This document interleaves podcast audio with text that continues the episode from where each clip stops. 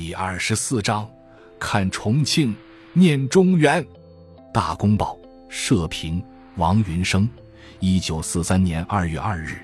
昨天本报登载一篇遇灾实录，想读者都已看到了。读了那篇通讯，任何硬汉都得下泪。河南灾情之重，人民遭遇之惨，大家差不多都已知道，但毕竟重到什么程度，惨到什么情况？大家就很模糊了，谁知道那三千万同胞，大都已深陷在饥馑死亡的地狱，饿死的铺骨尸肉，逃亡的扶老携幼，妻离子散，几人从，挨棍打，未必能够得到赈济委员会的登记证，吃杂草的毒发而死，吃干树皮的忍不住伺候脚肠之苦，把妻女驮运到遥远的人肉市场。未必能够换到几斗粮食，这惨绝人寰的描写实在令人不忍卒读。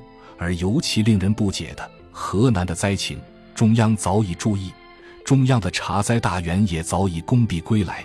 我们也曾听到中央拨了相当数额的赈款，如此分云半载。而截至本报通讯员上月十七日发信时，尚未见发放赈款之事，千万灾民还在眼巴巴的盼望。这是何故？尤其令人不忍的，荒灾如此，粮客依然，县衙门捉人逼扎，饿着度纳粮，卖了田纳粮。一同时读杜甫所咏叹的“石壕吏”，者为之眼倦叹息，乃不易尽依稀见之于今日的事实。今天报载中央设鲁山殿，为豫省三十一年度之征实征购。虽在灾情严重下进行一颇顺利，并为据省田管处负责人谈，征购情形极为良好，各地人民均倾其所有贡献国家。这“倾其所有”四个字，实出诸血泪之笔。我们生活在天堂一般的重庆，重庆无冬，人们已感近几天的寒冷。尽管米猪新贵。重庆还很少听到饿死人，一般人家多以升起熊熊的炭火；而在河南，朔风吹雪，饥民瑟缩，缺衣无食，又有多少同胞冻馁而死？现实的重庆，正为庆祝平等新月而欢心，诚然值得欢心。我们还应该有些戒慎恐惧之情。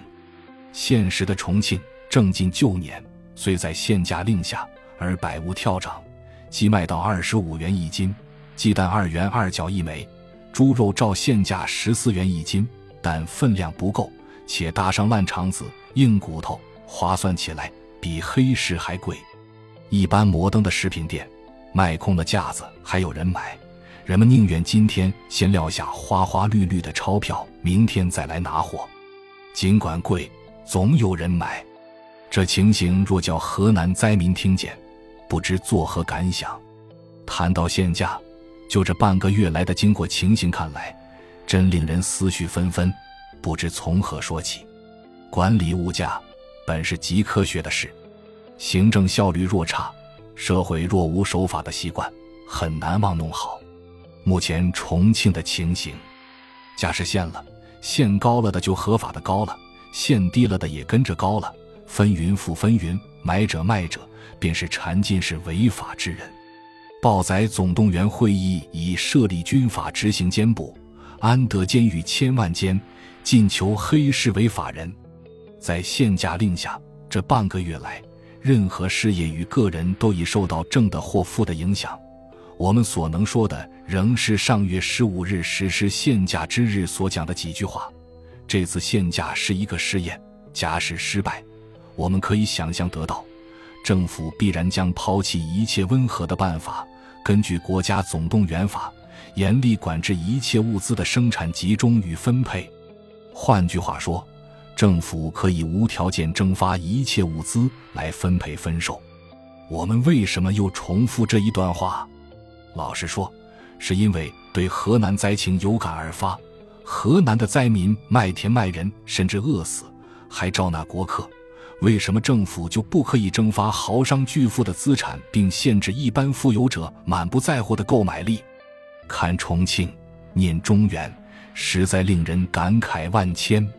一九四三年二月二日，重庆《大公报》转载中央社鲁山电，称已从河南征粮一百七十万大包，每大包为二百斤。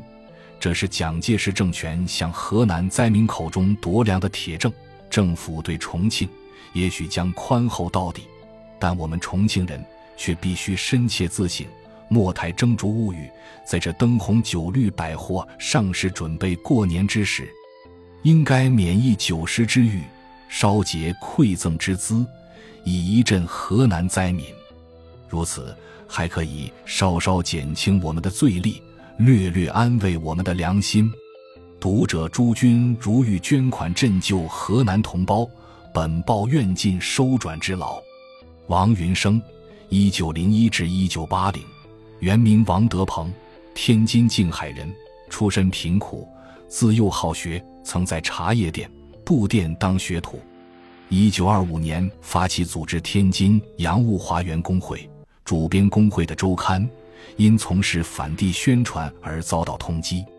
一九二六年远走上海，在国民党上海市党部任宣传部副部长。一九二八年任天津商报总编辑。一九二九年应《大公报》总编辑张继鸾邀请进《大公报》，历任该报天津、上海、重庆等版编辑、主笔、总编辑。一九四一年任重庆《大公报》总编辑和评论委员会主任。抗战胜利后任上海《大公报》总编辑。一九四八年底进入华东解放区。新中国成立后任《大公报》社长至一九六六年，历任上海市人民政府委员、中华全国新闻工作者协会副主席、第一届全国政协委员和第二、三、四届全国政协常委，并当选为第一至第四届全国人大代表，著有《云生文存》等。感谢您的收听，本集已经播讲完毕。喜欢请订阅专辑，关注主播主页，更多精彩内容等着你。